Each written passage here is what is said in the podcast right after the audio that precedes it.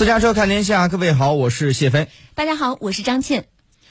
据巴基斯坦多家媒体二月五号报道，巴基斯坦前总统穆沙拉夫去世，终年七十九岁。详细情况，我们来听一下中央台驻巴基斯坦记者崔如的相关介绍。穆沙拉夫一九四三年八月十一日出生于印度首都新德里，幼年随家人迁居到巴基斯坦卡拉奇。一九六四年加入巴基斯坦陆军。一九九八年，他晋升为上将军衔，并接任陆军参谋长。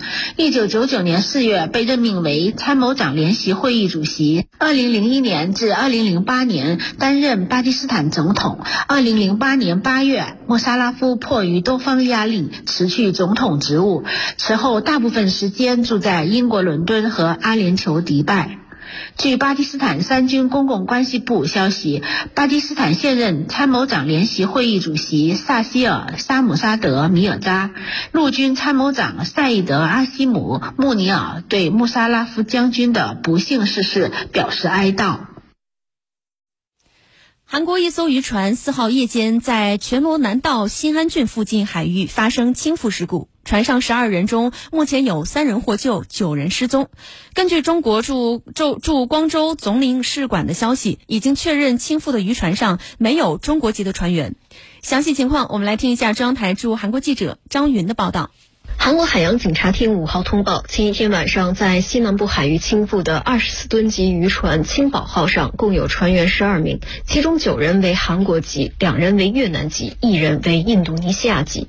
倾覆事故发生后，木浦广域海上管制中心随即发出救援请求，附近船只赶到事发现场，救起了三名船员。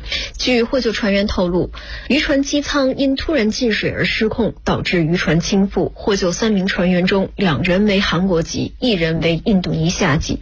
韩国总统尹锡悦当天作出指示，要求以海洋警察厅为中心，行政安全部、海洋水产部等相关部门配合展开合作，对失踪渔民进行救助。并向家属提供全力支援。